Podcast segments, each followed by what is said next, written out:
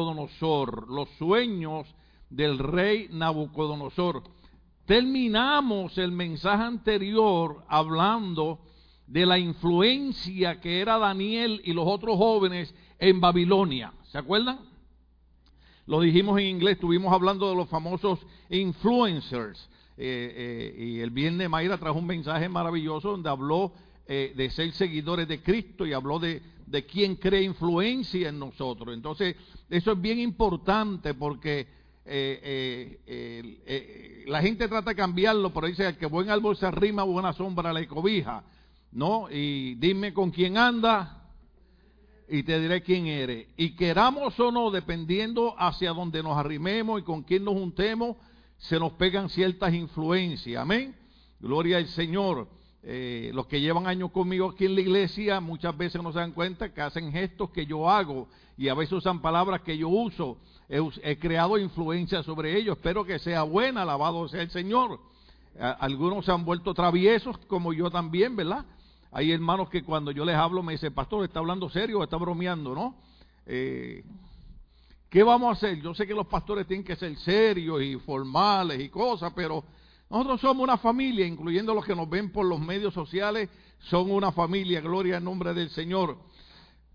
Así que eh, tenemos que ser de influencia, especialmente en los días que estamos viviendo. Predicamos un mensaje donde habíamos hablado de los días difíciles que vivimos que la gente a lo malo le llama bueno, a lo bueno le llama malo, y hemos hablado de, de, eh, eh, de la condición de que a consecuencia de la maldad el amor se enfriaría, y, estamos viendo que eh, se trata de sacar a Dios de, de, todos los lugares. Las últimas noticias que estamos viendo son, son tristes, yo las he compartido con algunos de ustedes.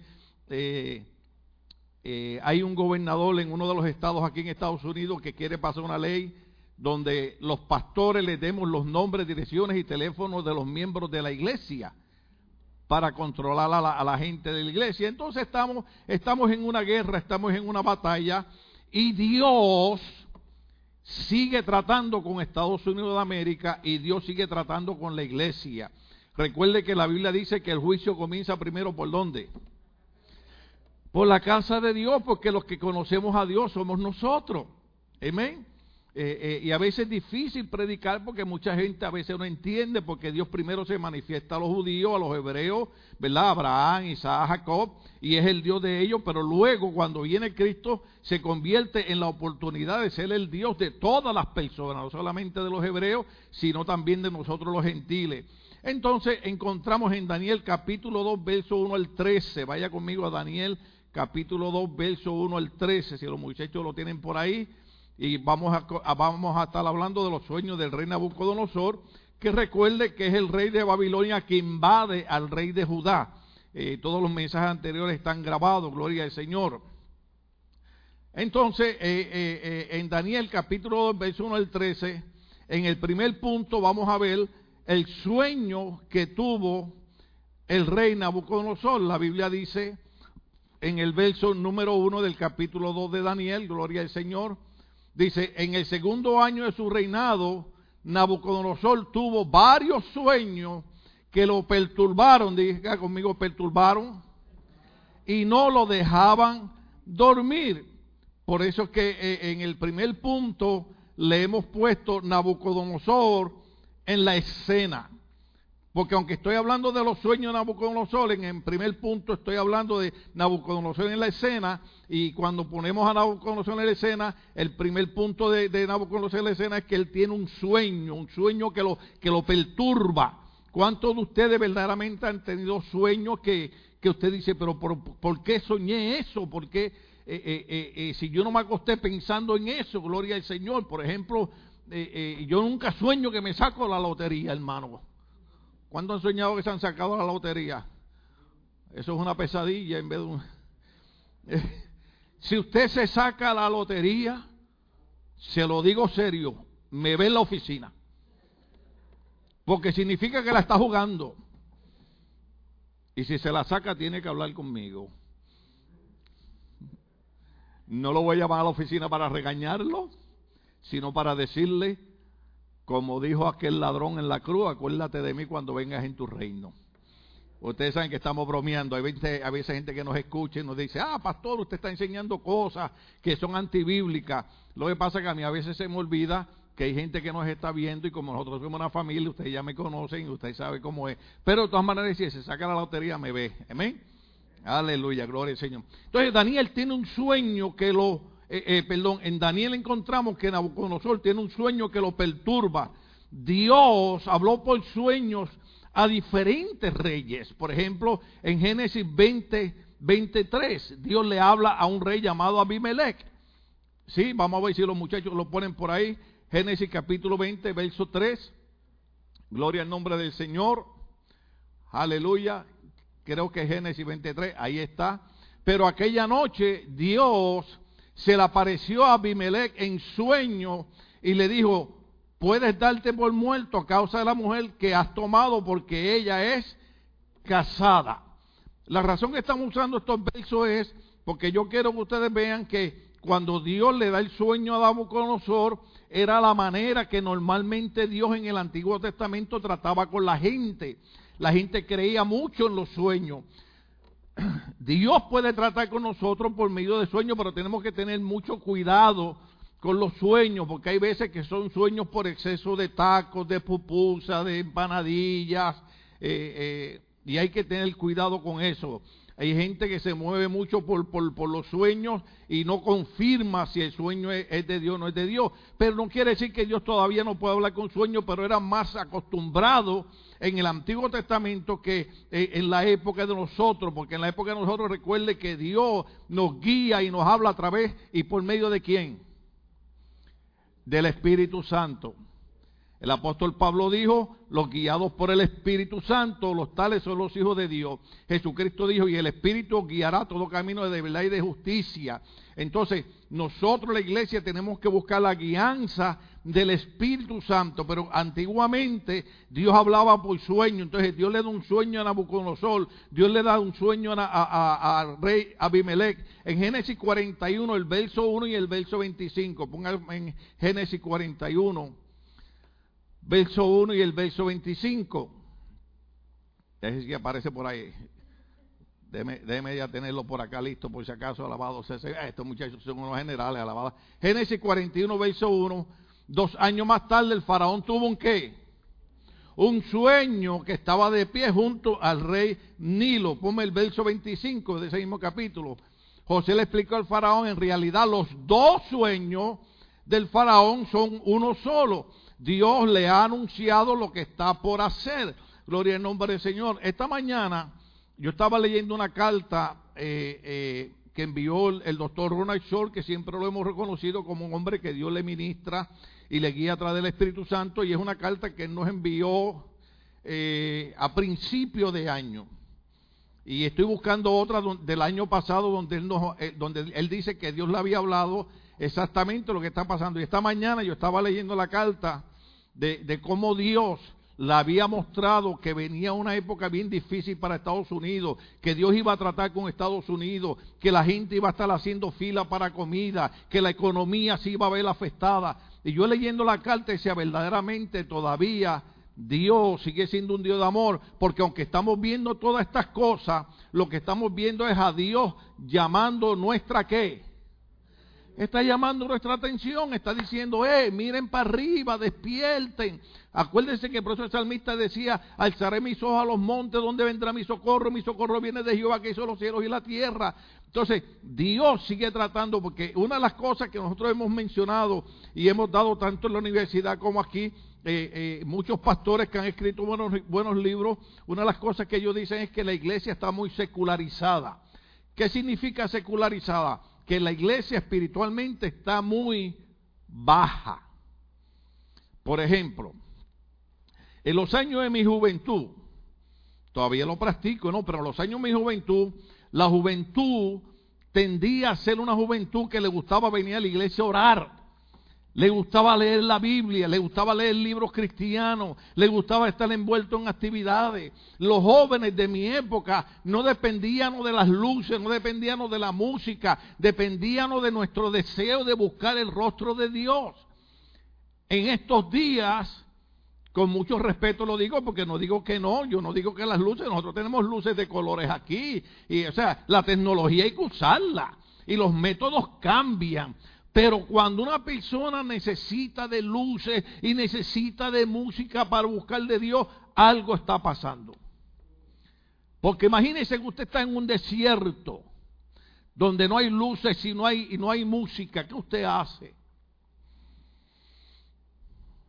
Cuando, cuando, cuando Abraham tiene que, despedir a la, a, la, a, la, a, la, a la madre de Ismael, ella estaba en el desierto llorando porque no había agua y allí en medio del desierto Dios levanta un pozo y saca agua. No había luces, no había música, pero había un Dios que escucha la oración de aquel que clama en medio del dolor, en medio de la circunstancia contraria, hay un Dios que escucha la oración. Entonces, eso es lo que tratamos de enseñarle a la gente. No es que no usemos los métodos, no es que no usemos la tecnología. Toda la tecnología hay que usarla, hermano. Gloria al nombre del Señor. Es más, yo voy a hacer una silla de esa control remoto para subir, ni siquiera tener que caminar, hermano, con y subir aquí, aleluya, gloria al Señor, y ponerles a ustedes ahí eh, eh, masajador en la silla. Y yo acá con los controles para que se me duerma, darle un botón que le dé corriente y lo despierte. Alabado sea el Señor. ¿Sabe? Pero Dios está tratando primero con la iglesia. Por ejemplo, la gente está desesperada porque se abra la economía, ¿verdad? Y a los políticos les conviene que se abra la economía, ¿sí? ¿Y qué ha pasado en las últimas dos semanas que se abrió la economía? ¿Alguien sabe? Se subió la contaminación del coronavirus. Algunos dicen, no, que eso no existe, que son mentiras, que yo de todas maneras no quiero ser responsable en esta iglesia de que nadie se enferme, por eso le usted viene a la iglesia, se le chequea la temperatura, va a usar los sanitizers, va a usar la mascarilla, no abraza a nadie, no besa a nadie, no le da mano a nadie, tengamos precaución, porque hermano, porque mucha gente no quiere que abran para venir a la iglesia darle gracias a Dios y decir, Señor, gracias que durante tres meses o durante la cuarentena me cuidaste a mí, cuidaste a mi esposa, cuidaste a mis hijas, cuidaste a mis hijos. No, la gente lo que quiere es irse para dónde.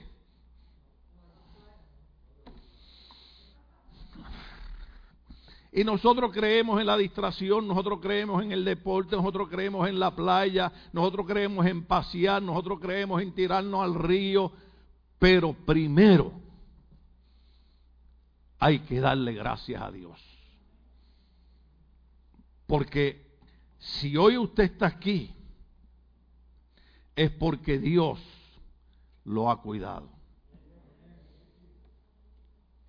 Entonces, Dios hablaba en sueños, Dios le habla a Nabucodonosor, Dios le habla a Abimelech, y Dios también le habla al faraón por medio de los sueños. El libro de jueces, capítulo 7, versos 13 y 14, lo dice de esta manera. Gedeón llegó precisamente en el momento en que un hombre le contaba su qué, su sueño a un amigo. Tuvo un sueño, decía, en que, en que un pan de cebada llegaba rodando al campamento madianita y con tal fuerza golpeaba una carpa que se volteaba y se venía abajo. Dios estaba dando un sueño de que le iba a dar la victoria a su pueblo. Cuando Gedeón oye el sueño, Gedeón entiende qué es lo que el Señor le está diciendo acerca de los madianitas. Entonces Dios acostumbraba a ministrar y hablar por medio de sueños. Y como digo, la iglesia neotestamentaria tiene que buscar la guianza del Espíritu Santo, tiene que, orar, tiene que leer la Biblia, tiene que leer libros cristianos, tiene que venir a la iglesia y pedirle a Dios, Señor, guíame, oriéntame, eh, cada decisión que yo vaya a tomar sea guiada por ti. Pero también Dios te puede hablar por medio de sueños todavía. Te puede hablar por medio de la circunstancia, te puede hablar por medio de la predicación, te puede hablar por medio de, un hermano, te puede hablar por medio de, de un familiar que, que, a lo mejor te dice algo que tú no sabes. A veces hasta un niño te puede decir algo y tú dices, no fue el niño que me lo dijo, fue el Señor. Muchos años atrás, muchos años atrás, eh, más de 25 años atrás, a mí me invitaron a un país No puedo decir que es Cuba porque no quiero que sepan cuál era. Y este pastor me dice, mira, estamos trabajando con los pastores allá, y queremos que nos, que nos acompañe. ¿Y qué pasa? Que los puertorriqueños y los cubanos nos parecemos mucho en nuestro hablar y en nuestra manera de ser y todas esas cosas. Y mi esposa estaba en la cocina eh, y yo le dije, oye, fulano me invitó para, para ir a Cuba a un viaje misionero y Elizabeth era pequeña. Estoy hablando de 25 años atrás. Y Elizabeth me dijo, papi, no vayas porque te puede pasar algo. Pero cuando ella dijo eso, yo sentí que no era ella, yo sentí que era Dios hablándome. Y yo le dije al pastor que yo no iba a ir. Él envió a su hermano, que es de otro país, ni es puertorriqueño ni es cubano, es de otro país. Cuando llegó a Cuba, lo estaba esperando en la agencia secreta revolucionaria, lo metieron a una cárcel, lo torturaron, y hermano, y lo soltaron en Miami en una silla de ruedas, le ponían cigarrillos encendidos en las piernas, le daban una pastilla para que le diera sed, no le daban agua, porque ellos decían que era un complot que había con un grupo de Estados Unidos para hacer algo allá eh, eh, en Cuba, ¿verdad? Donde nosotros tenemos tantos amigos cubanos y gente buena y entendemos que el sistema político ha afectado a mucha gente, pero en aquella ocasión yo sentí que era Dios hablándome Usted tiene que tener los oídos abiertos. La Biblia dice, si alguno tiene oídos para oír, que oiga, porque muchas veces Dios nos habla de diferentes maneras. Que nosotros nos hagamos de oídos sordos es otra cosa, ¿sí? Recuerde que Dios siempre quiere el bien para nosotros. Cuando Dios nos dice, no vayas por ese camino, no es a Dios a quien le hace daño, a quien nos va a hacer daño a nosotros. Cuando Dios nos dice no vayas a tal lugar, no es a Dios a quien le hace daño, es a nosotros. Y usted va a notar que la iglesia está tan secularizada. ¿Se recuerdan que mencionó ahorita la palabra secular? ¿Qué quiere decir secularizada? Que espiritualmente está bastante descuidada. Estoy hablando en términos generales. No, yo no estoy diciendo que todas las iglesias, estoy hablando en términos generales. Ya no se busca a Dios como se buscaba antes. Por ejemplo, ya la, gente eh, eh, eh, no alaba a Dios como antes. Alguien puso algo en Facebook que yo lo encontré un poquito difícil porque ponen a veces algo de Spurgeon, a veces ponen algo de Charles Stanley, a veces ponen algo de estos predicadores viejos que son gente muy seria entonces creo que Spurgeon dijo en una ocasión que llegarían días donde habrían pastores que en vez de estar pastoreando ovejas estarían pastoreando cabritos. Wow. Yo no estoy diciendo eso. Diciendo que alguien lo puso en Facebook. Entonces alguien también puso que hubo eh, eh, eh, otro pastor que dijo que llegaría el momento donde los pastores tendrían que estar haciendo monerías en el altar para distraer la gente. Una cosa es ser alegre, otra cosa es ser contento, tener el gozo del Espíritu Santo. Y otra cosa es que yo tenga que estar aquí haciendo maroma para que usted venga a la iglesia. Yo le digo al Señor, tu palabra dice en el libro Los Hechos, y el Señor añadía cada día por medio del Espíritu Santo los que habrían de ser salvos y el Señor los traía. Mi oración es, Espíritu Santo, trae las almas, trae las personas. Cada persona necesita ser salvada, cada persona necesita tener un encuentro contigo. Los días están malos, hermano. Sigue temblando en Puerto Rico, tembló en el norte de California, tiembla en todas partes. Hay, hay epidemia, eh, eh, hay un sinnúmero de cosas casi todas las señales proféticas están cumpliendo. Usted lee Mateo capítulo 24 y usted lo lee como cualquier cosa. Yo lo leo y digo, esto no ocurría 30 años atrás. Lo que la juventud de hoy está experimentando y está viviendo no ocurría 30 años atrás. Iglesia, lo que le estoy diciendo es que lo que está ocurriendo hoy en día son cumplimientos proféticos y Dios le está hablando a la iglesia de que comencemos a buscarle como nunca antes. Ahorita los muchachos cantaban esos coritos y le decía, Señora, la verdad que los coritos no suenan muy modernos, pero ¿cómo me tocaron? Usted ve cuando ellos estaban cantando, Cristo está sobre mí, me guarda con poder, me guarda con poder, me guarda. Entonces, yo entiendo ahora por qué los viejitos de antes se morían siendo cristianos ¿Por qué? Porque no importa cuántos problemas ellos tuvieran, cuántas enfermedades tuvieran, ellos decían, Cristo está sobre mí, me guarda con poder, me guarda con poder. Me están dando ganas de soltar la silla y decirle a los músicos, vengan para acá y que cantemos y decirle, pero tendré que quitarle las máscaras y no quiero. Entonces, Dios habla por medio del sueño.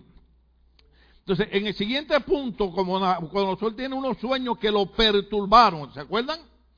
Los sueños que él tuvo lo perturbaron. Él dijo, pero ¿qué significa esto? ¿Qué es esto? Entonces, en el, en, el conciso B, vamos a ver la determinación del rey. Y vamos para Daniel capítulo 2, verso 2. ¿Qué determinación toma el rey Nabucodonosor? Daniel capítulo 2, verso 2, lo dice de esta manera. Mandó entonces, esto lo, esta es la determinación que toma el rey, mandó entonces que se reunieran los magos, los hechiceros, diga conmigo, el Señor los reprenda, los adivinos, los astrólogos de su reino, para que le dijeran lo que había soñado. Una vez reunido y ya en presencia del rey. Pero aguántalo ahí un momentito. El rey toma una determinación. La determinación es esta. Tráeme a toda esa gente que dicen que ven en el campo espiritual y que ven el futuro y que leen la mano y que leen en la borra del café y que leen las hojas y esto.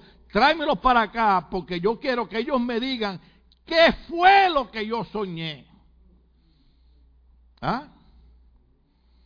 Una vez, una vez, una vez llegó un profeta, bueno, digo yo, un supuesto profeta a mi iglesia en Puerto Rico y había una muchacha que estaba embarazada, hermano, la panza estaba a punto de explotarle y el profeta le dice, Dios me muestra que tú vas a tener una criatura.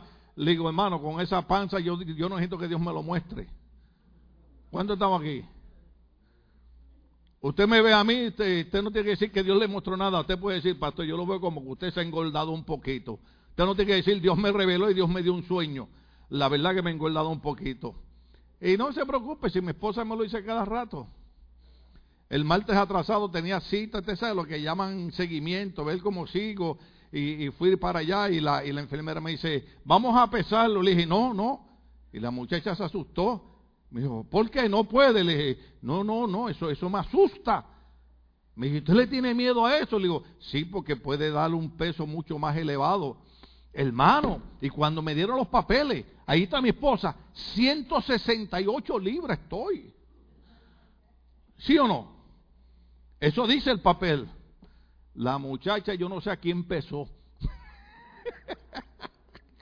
Porque lo menos que yo peso son 168 libras. ¿Qué es lo que queremos decir?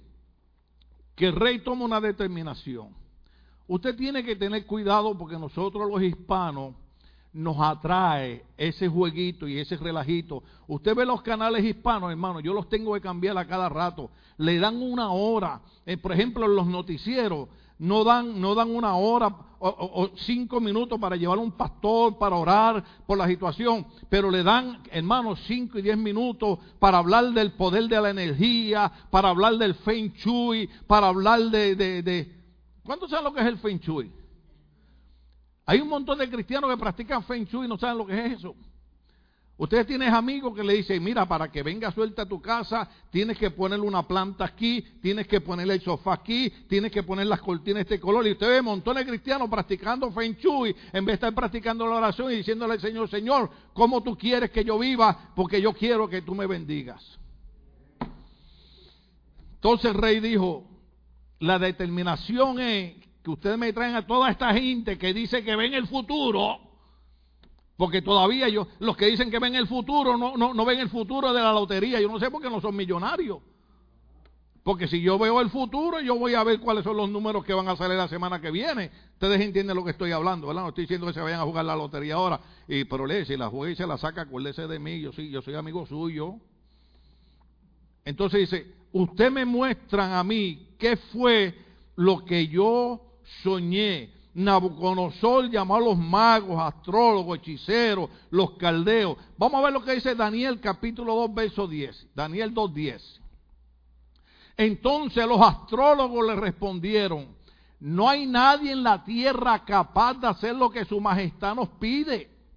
Jamás a ningún rey se le ha ocurrido pedir tal cosa a ningún mago, hechicero o astrólogo.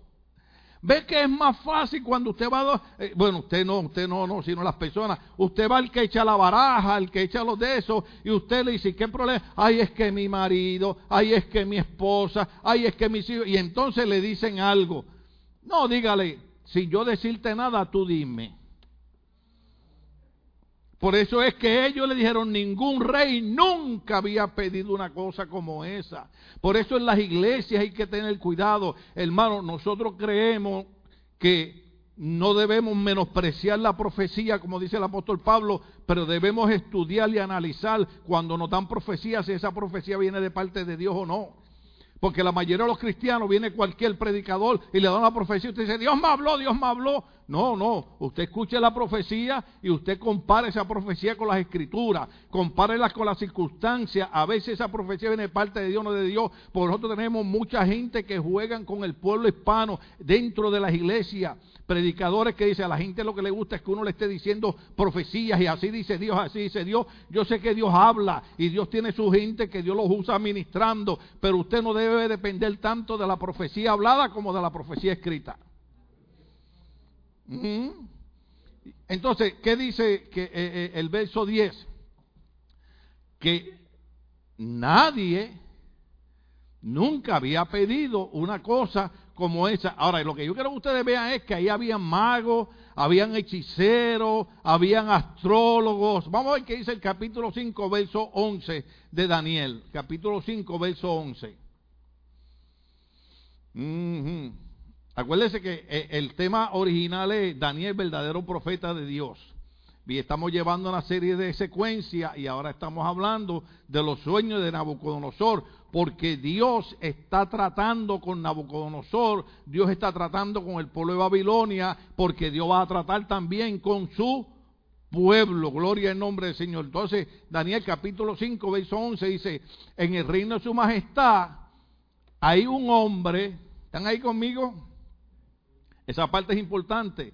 Por eso fue que hace un rato cuando hablé de la secularización de la iglesia, hablé de cómo era la juventud de mis tiempos y le estoy tratando de decirles que si la iglesia vuelve a buscar a Dios como antes, a tener deseo de venir a la congregación, a tener deseo de venir a orar, a tener deseo de leer la Biblia, a tener deseo de estudiar, a tener deseo de aprender, ocurre esto que vamos a leer. Mira lo que dijeron los hechiceros, los caldeos, los astrólogos, los magos. ¿Están ahí conmigo? en el reino de su majestad hay un hombre en quien reposa el espíritu de los santos dioses. ¡Uh, aleluya!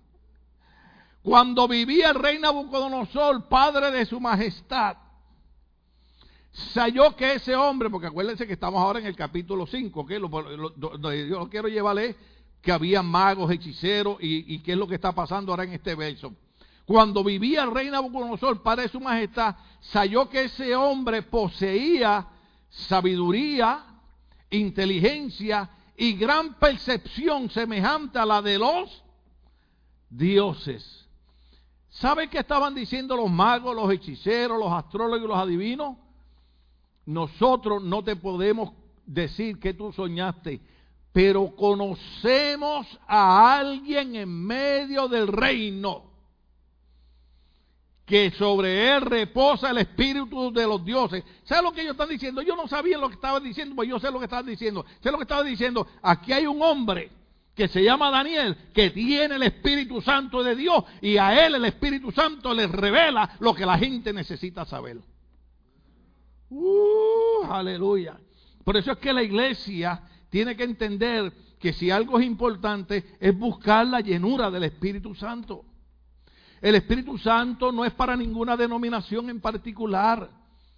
Hay gente que dice, si tú quieres bautismo santo te tienes que meter a esta iglesia que se llama así. No, no, no, no, no. El libro de los Hechos dice que el Espíritu Santo es para todos cuantos creyeren en el Señor. Entonces es importante, yo sé que la Biblia dice, desde el momento que tú creíste fuiste sellado con el Espíritu Santo. Cuando usted acepta a Cristo como Señor y Salvador de su vida, Dios lo sella con el Espíritu Santo. Usted es propiedad de Dios, pero también en el libro de los Hechos, en el capítulo 2, dice que cuando estaban celebrando la fiesta de Pentecostés, sopló como un viento recio. Oiga, hermano, y aquella gente comenzaron a hablar en otras lenguas y comenzaron a manifestarse señales y milagros y cuantas cosas. ¿Qué indica eso? Que la iglesia tiene que volver. La Biblia dice, parado en los caminos, preguntad por las sendas antiguas y andad por ellas. La iglesia tiene que volver, hermano. Las iglesias hoy en día están siendo politizadas, ¿cómo digo esa palabra? Politicicadas. O sea, hoy en día las iglesias en Estados Unidos se mueven más por lo que dicen los políticos que por lo que dice el Espíritu Santo. Entonces, es un problema ahora como pastor en la iglesia decirle a los hermanos, mire hermano, no es que usted vote por este partido o por aquel partido, es, usted ha creído en Cristo, usted ha creído en Dios, ese líder político está de acuerdo con que usted cree que las vidas se deben de respetar. Yo lo dije en el mensaje pasado y lo voy a repetir aunque usted se enoje conmigo. Yo espero que usted crea en perdonarme. Usted ve manifestaciones, montones de gente diciendo, y esto lo digo con respeto, ¿ok? Cada vida es importante, no importa el color que sea. Pero vemos un montón de mujeres diciendo, la vida de este vale, la vida de este vale, la vida... Y son mujeres que según las noticias no tienen problema en creer que se aborten millones de niños todos los años en Estados Unidos. Entonces, ¿en qué lado estamos nosotros? ¿Estamos en el lado de los políticos o estamos en el lado del Espíritu Santo? ¿Creemos en los políticos o creemos en el Cristo que dio su vida por nosotros en la cruz del Calvario? Yo sé que hay que respetar las leyes, Romano lo enseña, pero yo aprendí una vez con un viejito que no sabía teología, que dijo que uno tenía que sujetarse y respetar las leyes humanas, porque la Biblia dice que hay que respetar los gobernantes y los que Dios ha puesto, pero que cuando esas leyes violan las leyes de Dios. Yo, tenía 18 años, yo estudiaba ciencias sociales en la universidad en Puerto Rico, en aquellos años era el colegio regional, y, y el profesor de ciencia política, que era un abogado, tiró una pregunta un poquito difícil y dijo, bueno, si a un hombre lo pone Dios a gobernar, pero ese es un hombre perverso y un hombre malo, pero lo puso Dios, el pueblo lo puede quitar. Nadie levantó la mano y yo era un jovencito de 18 años recién convertido, yo era un loco en el Evangelio, hermano. ¿Cuánto sabe lo que es un loco en el Evangelio? No me hables mal de Dios porque nos enjedamos los puños. Yo era un loco, yo era un loco en el Evangelio. Y yo levanté mi mano y dije, ¿Te has visto la película esa del burrito que dice, pick me, pick me, pick me? ¿Sí? Y yo levanté la mano y le dije, el pueblo lo puede quitar. Y como el profesor un abogado me dice, ¿y por qué razón el pueblo lo puede quitar si lo puso Dios? Porque Dios no lo puso para él maltratar ni dirigir mal al pueblo. Dios lo puso para que él usara justicia. Porque la Biblia enseña, y ahí fue donde me metí en problemas. Porque yo estudié con una Biblia que se llama Nacar Colunga, que es una Biblia católica. Nacar es un teólogo y Colunga son otros, son dos teólogos católicos. Una Biblia en español buenísima, muy cruda, pero buenísima. Yo dije, porque la Biblia enseña que los reyes, los sacerdotes tenían que darle una copia de la ley del libro de Dios para que cuando fueran reyes hicieran las cosas con justicia y con equidad. Cuando hay un hombre en poder y en autoridad que no está haciendo las cosas con justicia, entonces nosotros podemos decirle, la ley de Dios va por encima de la tuya. Llámese como se llame, sea blanco, sea azul, sea colorado. ¿Estamos todavía aquí? ¿A cuánto, a cuánto, cuánto están entendiendo el mensaje? ¿Cuánto están por, dónde vamos? Sea, ¿cómo, cómo, cómo Dios ministra? ¿Cómo, cómo, cómo Dios trata? Eh, eh, eh, ahora, ahora vamos a ver cuál es el dilema que tiene el rey. El dilema del rey. Vaya conmigo a Daniel capítulo 2, verso 4. Daniel capítulo 2, verso 4. Porque ya vimos cuál es la determinación del rey, ¿sí? La determinación del rey es dígame qué fue lo que yo soñé. Yo no les voy a decir lo que yo, lo que yo soñé. Ustedes me dicen que yo soñé. Si de verdad ustedes son adivinos, astrólogos, hechiceros, y echan la baraja y echan las piedras, ustedes me dicen qué fue lo que yo soñé. Entonces, ahora el rey tiene un dilema, capítulo 2, verso 4. Los astrólogos le respondieron, que viva su majestad por siempre. Estamos a su servicio, cuéntenos el sueño y nosotros le diremos lo que significa. Que acabamos de leer en el capítulo 5 que ellos dijeron, aquí hay un hombre que tiene el espíritu de los dioses santos. La iglesia necesita poder del Espíritu Santo. Pero ahora ellos vienen y le dicen al rey, dinos que tú soñaste, cuéntanos el sueño y nosotros te vamos a decir qué significa. Y usted tiene que tener cuidado porque en las iglesias ese es otro problema que tenemos con los hermanos cristianos. ¿Puedo predicar tres minutos más? Me quedan dos y dije tres, ay Dios mío. Muchas veces hay hermanos o hermanas que llaman a un hermano o una hermana, ay hermano, yo soñé esto. Y en cuestión de segundos te dan la interpretación. Ay, eso Dios diciéndote esto, esto, esto, esto. No, hermano, hay que tener cuidado con esas cosas. Nosotros hemos visto, llevo 47 años en los caminos del Señor, 30 años de pastor aquí. Yo he visto gente cometer un montón de errores por estar escuchando interpretaciones de sueños de gente que ni siquiera ora. ¿Estamos aquí? Cuando los apóstoles tenían que escoger a alguien para un puesto, dice la Biblia que ellos se retiraban en ayuno y oración, ministraban al Señor y le decían al Señor, ¿a quién ponemos? Cuando Josué, eh, eh, Moisés iba a morir, recuerde que se lo dije, que, que había que poner un líder. Moisés le dijo al Señor, escoge tú a quién ponemos. Hay que tener cuidado. La gente que nos desvía de las cosas buenas, la gente que nos desvía de las cosas espirituales, hay que tener cuidado con ellos. Entonces, ahora, ahora, ahora el rey tiene, tiene un dilema. Nabucodonosor tiene dudas sobre la veracidad, o sea, de, que si es cierto de que estos hombres dicen la verdad y pensó que era mejor que también le dijeran el sueño. Ahí pasamos a la demanda del rey. Vamos al, al, al verso 5 y verso 6 del mismo Daniel capítulo 2. Ahí estamos todo el tiempo, versos 5 y 6. Vamos a ver la demanda del rey. Pero el rey les advirtió, diga conmigo, les advirtió. Mi decisión ya está tomada. Si no me dicen lo que soñé, ni me dan su interpretación, ordenaré que los corten en pedazos y que sus casas sean reducidas a ceniza. ¿Vieron la amenaza del rey? Si no me dicen lo que yo soñé los voy a cortar en pedazos. Ahora, cuando el rey los amenazaba, él no estaba jugando. Vamos a ver ejemplos de lo que hacían estos, esta gente de Babilonia y lo que hacía este rey. Según el Reyes capítulo 25, versos 5 al 7. Según de Reyes capítulo 25, versos 5 al 7. Ya por ahí viene, tranquilo, tranquilo. Estos muchachos son unos generales, alabado sea el Señor. Ajá. Pero el ejército babilonio y Nabucodonosor era rey ¿dónde? En Babilonia. Pero el ejército babilonio persiguió a Sedequía hasta alcanzarlo en la llanura de Jericó. Sus soldados se dispersaron abandonándolo y los babilonios lo capturaron. Entonces lo llevaron ante el rey de Babilonia que estaba en Riblá. Allí Sedequía recibió su sentencia ante sus propios ojos degollaron. ¿Cuántos saben lo que es degollar? En Guatemala le llaman iscamic, cortar el cuello. Ante sus propios ojos degollaron a sus hijos y después le sacaron los ojos, lo ataron con cadena de bronce y lo llevaron a Babilonia. ¿Qué significa esto? Que Nabucodonosor no está jugando cuando está amenazando. ¿Estamos ahí? Jeremías capítulo 29. Verso 21 al 22, Jeremías 29, 21 al 22.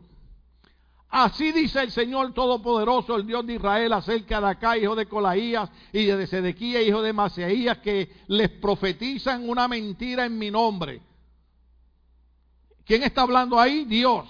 Y que está diciendo Dios que hay gente que profetiza, profetiza mentiras en su nombre. Que le profetiza una mentira en mi nombre. Voy a entregarlos en manos de quién? De Nabucodonosor, rey de Babilonia, y él los matará ante sus propios, dale el siguiente beso, oh, aleluya, ante sus propios ojos. Por culpa de ellos, todos los deportados de Judá que están en Babilonia pronunciarán esta maldición, que haga el Señor contigo lo mismo que hizo con Sedequías y Acab, a quien el rey de Babilonia asó en él fuego.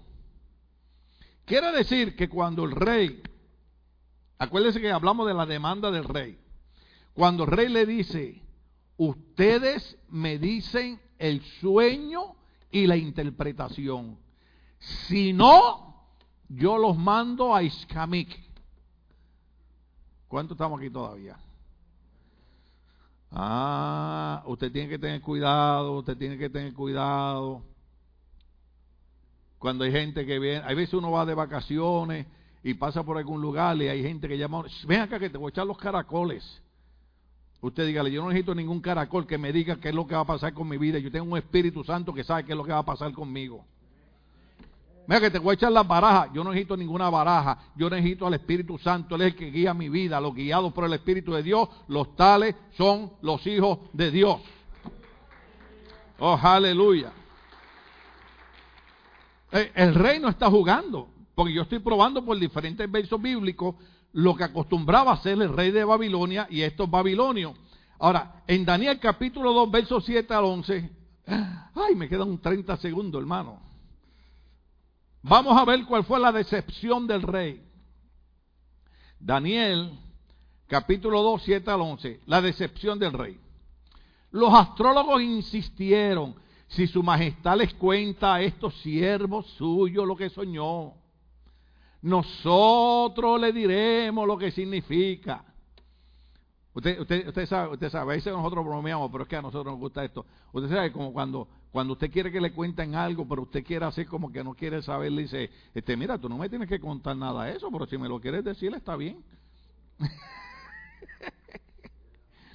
Nosotros en mi trabajo, cuando nosotros queríamos que todo el mundo supiera algo, llamaba, había un compañero de trabajo que nosotros llamábamos, decían, yo te voy a decir algo, pero no se lo diga a nadie, esto es entre tú y yo, esto es privado.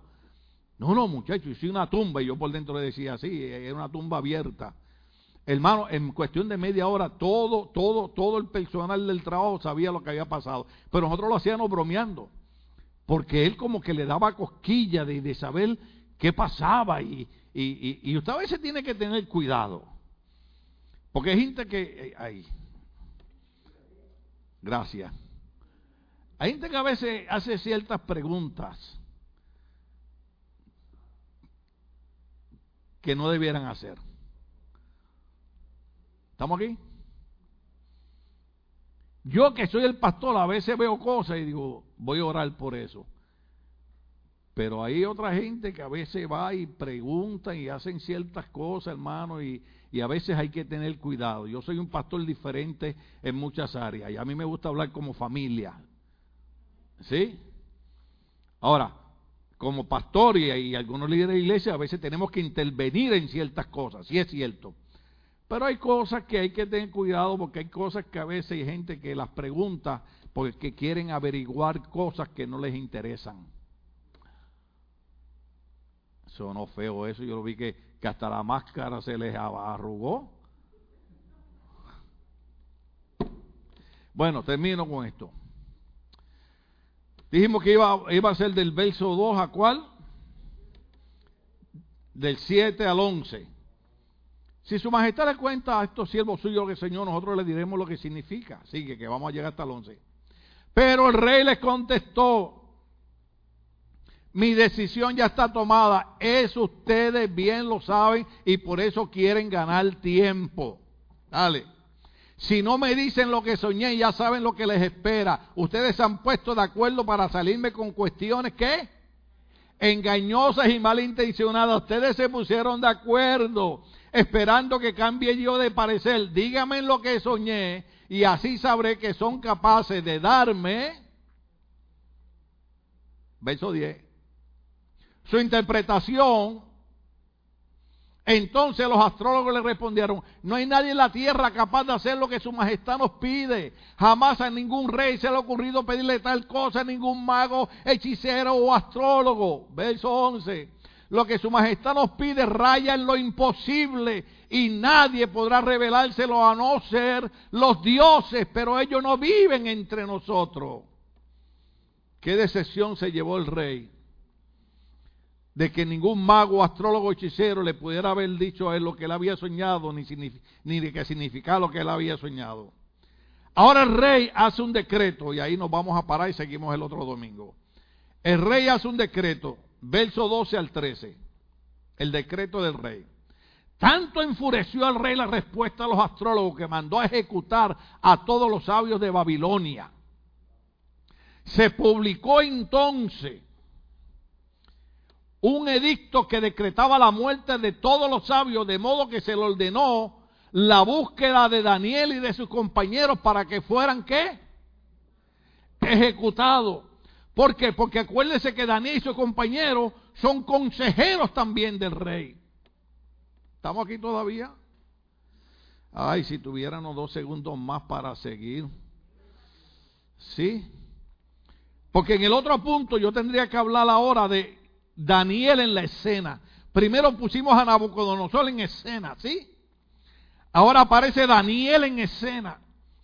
Mandaron a buscar a Daniel y a los otros, tres jóvenes hebreos porque ellos son parte de la corte, ellos son parte de los consejeros. Ellos no son adivinos, ellos no son hechiceros, ellos no son magos, ellos no son astrólogos, pero son gente que son consejeros en el reinado y los mandan a buscar y ustedes también se les va a cortar el cuello. Mm. Pero dijimos cuando empezamos el mensaje, ¿cuántos se acuerdan? Que cuando se llevaron a Daniel y a los otros tres jóvenes que tenían como 17 años más o menos para Babilonia, ellos tomaron una decisión, tomaron una determinación y propusieron algo en su corazón. ¿Cuál fue? No contaminarse con lo que pasaba en Babilonia. Mm, aleluya. Y pasan los años, y pasan los años, y pasan los años, y muere Nabucodonosor, y viene otro rey. Y ahí está todavía Daniel con los otros tres jóvenes, con la misma decisión que habían tomado cuando 17 años, era la misma a los 30, era la misma a los 40, era la misma a los 50, porque el hombre y la mujer que tiene un verdadero encuentro con Cristo no cambia de parecer al pasar los años. Al contrario, pasan los años y más consagra su vida al Señor, y más busca de Dios, y más quiere estar cerca de Dios. Entonces ahora aparece Daniel en escena. Es más, ponme el verso 13 al 19 de, Daniel capítulo 2. ¿De verdad seguimos? Sí, levante la mano que de verdad que sí. Todos esos que levantaron las manos, Cindy, desayuno para ellos. Aleluya, gloria al Señor. Espero que no desayunen mucho. Oh, pero hoy es ayuno, habíamos declarado ayuno hoy. Entonces el otro domingo yo les pago el desayuno. ¿De verdad seguimos unos segundos más? ¡Oh, qué bueno! Qué bueno predicarle a una iglesia que le gusta la palabra. Esto, es, esto es lo que no le gusta ya a mucha gente que se llama cristiana. Yo estuve en una iglesia y yo siempre cuando hablo de iglesia lo hago con respeto, ¿ok? Eh, eh, yo soy pastor y a veces digo cosas, pero siempre con respeto. Yo, yo respeto cada denominación y, y cada manera de cada iglesia actual. Pero yo estuve en una iglesia, hermano, que tiene como fácil, esa gente tiene ahí como, como unos, unas 10 mil o 15 mil personas. Y estaba en una actividad y el pastor se paró al frente y le dijo, les quiero pedir por favor si me pueden dar 15 minutos para predicarle la palabra de Dios. Yo dije, el pastor está pidiendo permiso para predicar 15 minutos. Con razón está Estados Unidos como está. ¿Cómo es posible? Ahora sí, aquí me meto en problemas. ¿Cómo salgo de aquí? ¿Cuánto han visto dos horas de HBO? De verdad, de verdad. Eh, no lo estoy haciendo por molestarlo, pero de verdad, levanten la mano. ¿Cuánto han visto dos horas de HBO? ¿Cuánto han visto dos horas de Netflix? ¿Cuánto han visto dos horas de Disney Plus? ¿Cuánto han visto dos horas? Vamos a pasar así toda la tarde. No, no hay problema, no hay problema. No, no, está bien, está bien, está bien. Yo ayer terminé de ver la película esta de, de, Harriet, que es verídica. Les recomiendo que la, que la... ¿Cuántos saben quién era Harriet? Harriet. Véala. Harriet. H-A-R-R-I-E-T. La de la famosa Underground Railroad. Que fue la esclava que huye del sur. Llega a Pensilvania y dice, yo no puedo vivir aquí cuando mi familia está esclava allá. Y ella logró rescatar 70 esclavos que ella iba y los sacaba, hermano. Una historia maravillosa, sinceramente, una cosa impresionante.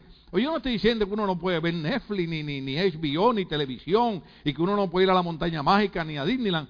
Pero ¿cómo es posible, hermano, que podemos estar dos horas viendo una película y no podemos estar 30 horas escuchando la palabra de Dios? ¿Usted entiende por qué Estados Unidos está como está ahora? ¿Usted cree que si todas las iglesias, estas megas iglesias, fueran cristianos que buscaran a Dios en oración, ¿usted cree que Estados Unidos se hubiera visto en el desastre que se vio hace par de semanas atrás? En Ciaro, hermano, en Ciaro, cuando bloquearon, yo hago todo esto con respeto, hermano. Cada persona eh, eh, eh, toma sus propias decisiones y las consecuencias las afronta. Pero bloquearon un sitio que la policía no podía entrar y hasta que no mataron a un muchacho de 19 años, no se metió el gobierno allí. ¿Por qué tenía que morir ese muchacho de 19 años cuando, cuando el gobierno le pudo haber dicho a la policía, entren? Pero ¿qué van a hacer los policías si los políticos le cierran las manos? ¿Estamos aquí todavía?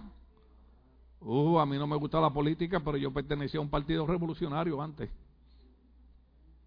Entonces, Aparece Daniel en escena, capítulo 2, verso 13 al 19. ¿De verdad le damos?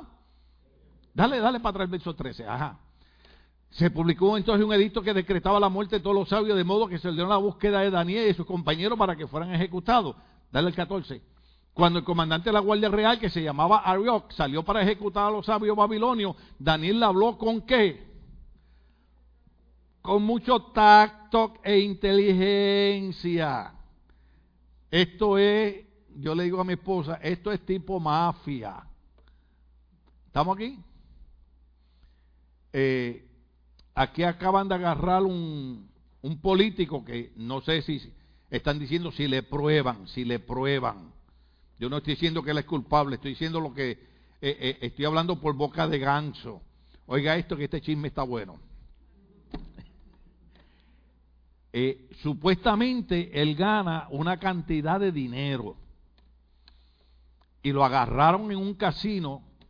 Yo no he dicho nombre, he mencionado nombre yo, no. yo reprenda al diablo. Entonces, lo venían velando hacía dos años y dijeron, ¿cómo es posible que este hombre tenga 200 mil dólares para gastar en un casino cuando él gana un poquito menos de la mitad de eso. Entonces descubrieron, lo acusan, yo no estoy diciendo que es verdad, lo acusan de que él estaba recibiendo dinero por dar contrato a compañías aquí en Los Ángeles, California. Y yo les ascendí. Por eso es que a mí me gusta la película de los Goodfellas. ¿Cuántos han visto la película de los Goodfellas? Véala. Es como de Disney.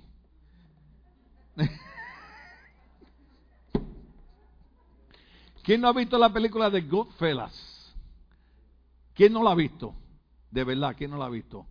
Véala, búsquela en Netflix o búsquela en HBO, véala. Es como de Disneyland, es como, como de Bambi. es de mafiosos, hermano. Y ahí sale el primo mío, Robert De Niro. Es que él y yo nos parecemos muchísimo. Luego, yo soy más bonito que él. Entonces, ellos tienen una reunión y, llega un matrimonio de los mafiosos que trabajan con él. Y la esposa llega con un abrigo de mink. Y el hombre llega en un Cadillac. Y el hombre que está haciendo el papel de jefe, que es de Niro, se enoja, le quita el abrigo de mink, lo bota y le dice, te deshace ese carro porque por eso es que nos van a agarrar. Los mafiosos viejos, usted los veía en carros sencillos, con ropa sencilla. ¿Cuántos estamos aquí? como cualquier otro empleado. ¿Qué yo estoy diciendo? Que la iglesia de Cristo, la Biblia dice, ay, me pasé de tiempo. Seguimos. La iglesia de Cristo. Jesucristo dijo, los hijos de las tinieblas son más listos que los hijos de la luz. ¿Por qué? Porque nosotros nos llenamos los ojos con las cosas temporeras. Nosotros, dice la Biblia, que somos peregrinos y extranjeros en esta tierra. Nosotros no somos de aquí, estamos de aquí, pero nosotros pertenecemos a un reino que Jesucristo estableció para nosotros cuando murió en la cruz del Calvario. Ellos no somos de aquí. Mientras estemos aquí, Él nos va a proveer, Él nos va a ayudar. Y sí, y si Dios te da un carro nuevo, cómpratelo, úsalo, alabado sea Dios. Pero Daniel, ¿cuánto estamos aquí todavía? habló con mucho tacto. ¿Cuánto sé lo que es tacto? ¿Cómo sería tacto en inglés? ¿Quién me ayuda? ¿Ah? Ah, le quita la O. Oye, entonces yo no sé por qué yo no he aprendido inglés. Ya yo sé que a cada palabra le quito la última letra. ah, con mucho tacto y con qué? y con inteligencia. Dale por ahí, dale por ahí, dale por ahí. Alabado sea el Señor. Le dijo, ¿por qué ha emitido el rey un edicto tan violento? Una vez Ariel le explicó cuál era el problema, dale. Daniel fue a ver al rey y le pidió tiempo para interpretarle su qué, su sueño. Dale por ahí. Después volvió a, su casa y le contó a sus amigos, Ananía, Misael y Azaría, cómo se presentaba la situación. Por eso cuando tenemos problemas y luchas y enfermedades y dificultades, donde presentamos las oraciones es en la iglesia. Dale por ahí, verso 18. Al mismo tiempo, les pidió que imploraran la misericordia del Dios del cielo en cuanto a ese sueño misterioso. ¿Qué les dijo que hiciera? Que oraran. La iglesia tiene que volver a la época de la oración. Dice así, para que ni él ni sus amigos fueran ejecutados con el resto de los sabios babilonios. Verso 19. Durante la noche Daniel recibió en una visión, Daniel recibió en una visión la respuesta al misterio Dicen, dicen por ahí que cuando tú tienes un problema, dicen por ahí que tú marca el 333. ¿Alguien sabe cuál es? Clama a mí y yo te responderé y te enseñaré cosas ocultas y profundas que tú no conoces. Daniel le dijo a sus tres amigos, necesitamos orar por este problema. Necesitamos que Dios nos revele qué soñó el rey. ¿Y qué significa eso? Iglesia, iglesia, déjeme terminar con esto. Hermano, me voy a poner de pie. Déjeme poner esto. Cuando hay problemas, tenemos que unirnos como una sola familia. Aquí no somos de diferentes países. Aquí todos, todos somos miembros de un solo cuerpo. Se llama el cuerpo de Cristo. Cuando un mexicano tiene un problema, ese problema es mío, porque ese mexicano pertenece al cuerpo que yo pertenezco. Cuando un salvadoreño tiene un problema, yo tengo ese problema porque ese salvadoreño pertenece al cuerpo al cual yo pertenezco. Cuando un guatemalteco tiene un problema, yo también tengo un problema porque ese, guatemalteco pertenece al cuerpo al cual yo pertenezco. Cuando un hondureño tiene un problema, yo tengo un problema porque ese hondureño pertenece al cuerpo al cual yo pertenezco, que es el cuerpo de Cristo. ¿Quién me falta? ¿Quién me falta? Nicaragua. Iba Nicaragua. Cuando un nicaragüense tiene un problema, yo tengo un problema. Porque ese nicaragüense pertenece al cuerpo del Cristo al cual yo pertenezco. Y cuando un boricua tiene un problema, ustedes tienen problema. ¿Sabe por qué? Oh,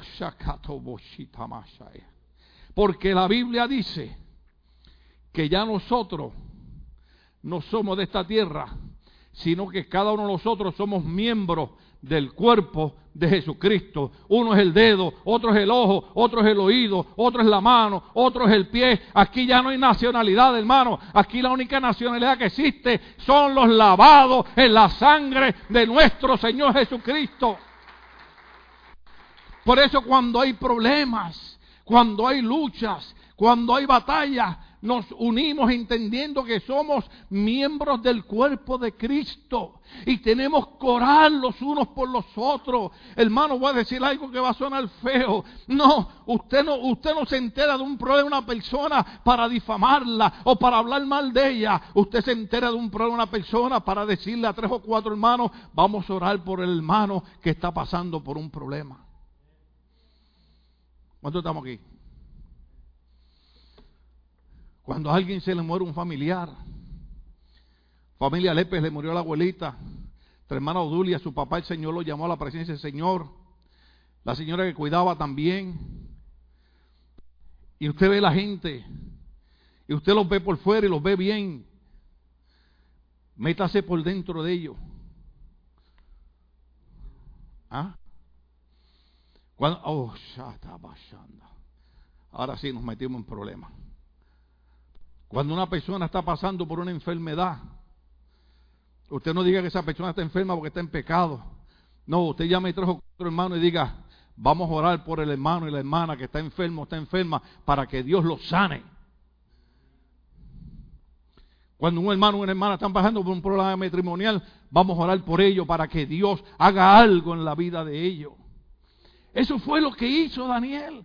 Daniel llamó a los tres amigos de él y le dijo, necesitamos que oremos, necesitamos que Dios nos muestre el sueño y la interpretación. ¿Y sabe qué hizo Dios, hermano? Oh, aleluya. Ya, ya no predico más. Vamos a cerrar la iglesia. Porque es que yo me emociono con esto. ¿Sabe qué hizo Dios? Contestó la oración ¿Cuántos saben contar? De cuatro personas. De cuatro personas. Aleluya. Uf. Si Dios contestó la oración de cuatro, imagínense la oración de ocho. Imagínense la oración de dieciséis. Imagínense la oración de treinta y dos. Cuando una iglesia, hermano, en medio de esta situación que está pasando Estados Unidos, se une y comienza a orar y comienza a decir, Señor, trae un avivamiento, pero de tu Espíritu Santo. Haznos volver a aquella época donde tú eras más importante para nosotros que las cosas materiales. ¿Cuántos estamos aquí? Yo he aprendido y la Biblia lo dice. Es mejor, mire, poquito de comida sencillita donde hay paz y armonía, que abundancia, donde hay contiendas y problemas. Gente que tienen buenas casas, pero no tienen hogares. ¿Cuántos estamos aquí todavía? Y eso hay que enseñárselo a nuestros jóvenes. Nuestros jóvenes Dios los llamó para triunfar. Pero ellos tienen que aprender ese secreto. Daniel dijo, nos van a cortar el cuello si Dios no nos revela el sueño. ¿Y sabe qué ellos hicieron? se fueron los cuatro a orar. Los otros días yo le confesé, creo que fue a Maldonado, eh, eh, la gente no lo sabe. Otras veces estamos en mi, y a veces yo estoy en la casa y el Espíritu Santo me, pone en mi corazón, vete a la y le digo a mi esposa, vamos para la iglesia a orar. Y nos metemos allí yo solo aquí, a orar, a interceder. Y oramos por cada uno de ustedes, aunque usted no lo crea. Y mi esposa se allá y yo me siento aquí porque ya yo estoy viejito para jodillarme. Ya yo pasé muchas horas de rodillas. Y empiezo, Señor, y mira a fulano. Y mira a fulana. Y mírame a mí. Y cuida a mis hijos. Y cuida esto. Y cuida lo otro. Porque una iglesia que practica la oración, Dios le da la victoria. Oh, aleluya. Terminamos ahí. Tenemos a Daniel en la escena. tenemos a Daniel recibiendo la interpretación del sueño que el rey tenía. ¿Sabe por qué? Porque los hechiceros, los magos, los adivinos, los astrólogos dijeron, solamente hay uno en el reinado que tiene el espíritu de los dioses. No era el espíritu de los dioses, era el espíritu del Dios viviente, era el Espíritu Santo de Dios y la iglesia tiene que volver a pedirle al Señor que nos llene del Espíritu Santo. Vamos a estar de pie, gloria al nombre del Señor, aleluya. Él fuerte el aplauso al Señor, el